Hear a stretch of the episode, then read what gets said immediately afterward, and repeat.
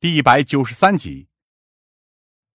我有些骇然的回过头，这才看见夏灵薇正面色复杂的低着头从外面走了进来。灵薇，我吃惊的几乎直接站了起来。你是什么时候到这里来的？夏灵薇没有回答，反而是主任轻笑了一声。恐怕是一路跟着你过来的吧，张警官，你的业务能力还有待加强啊。我有些无言以对。你想一起来的话，可以直接一起跟过来的，没必要跟踪我。夏灵薇深吸了一口气，有些愧疚的抬起了头。我也不知道自己到底是怎么想的，总之看见你带着洛冰上车之后，我就脑袋一热，直接追过来了。最后，还是副主任打破了尴尬。行了，一起坐下吧，我这里还是可以多加一张椅子的。于是，很快我的旁边便多出了一杯绿茶以及一张靠椅。你和落雪曾经都是班上的问题学生，但你们俩的问题不尽相同。副主任平和的说道，不再像往日那样严厉。你的问题在于习惯了用自己的那套思维去揣测和对待他人。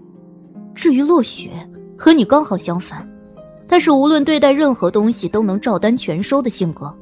所以我当时虽然反对你们这样一直搅在一起，但我终归没有反对，也就是这个原因。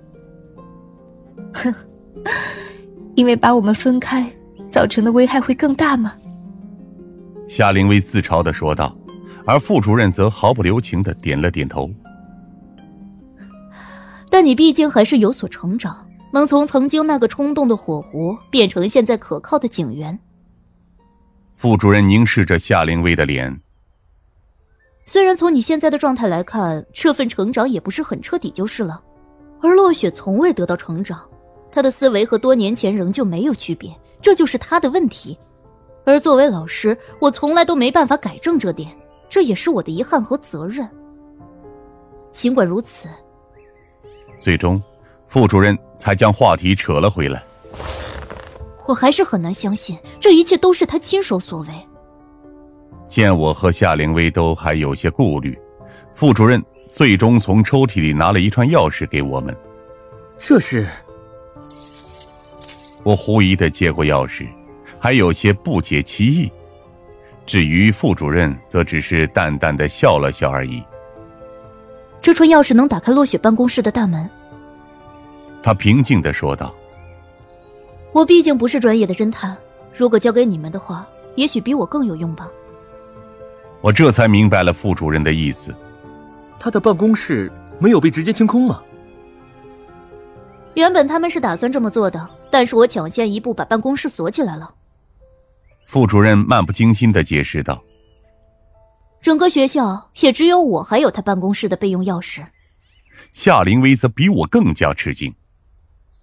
可是，您为什么要做这些？我同样是一名老师，不仅是为了自己昔日的学生，还是为了自己现在的同事，这么做都是应该的吧？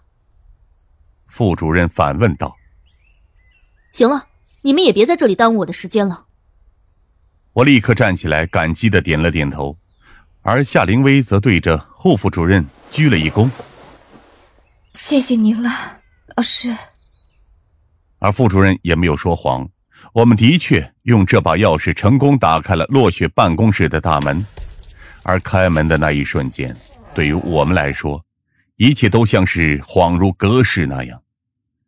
这里的摆设几乎没有变化。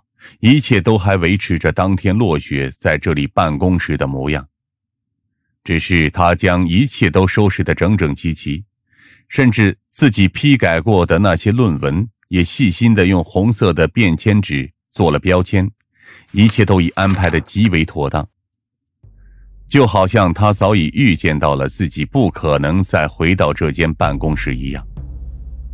夏灵薇轻轻的走向了那张办公桌。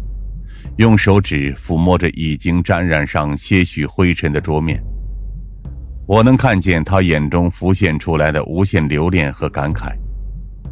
他一直都有把一切都收拾的这么妥当的习惯吗？不。夏灵薇苦笑着摇了摇头。其实，在大学宿舍里的时候，他是很丢三落四的那类人，时不时就会弄丢东西，然后我就会一边说他，一边慢慢帮他找。那这一切显然是他费了很大力气才收拾妥当的吧？我环顾着四周，把一切都整理的干干净净，就好像是预见到了自己的死亡一样。我不敢轻易下定论，因此也只能暂时搜索起来。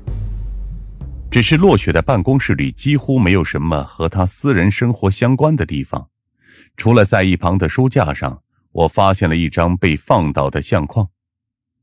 当我拿起那幅相框时，还能看见上面积攒的灰尘，显然是已经被放倒了很多年。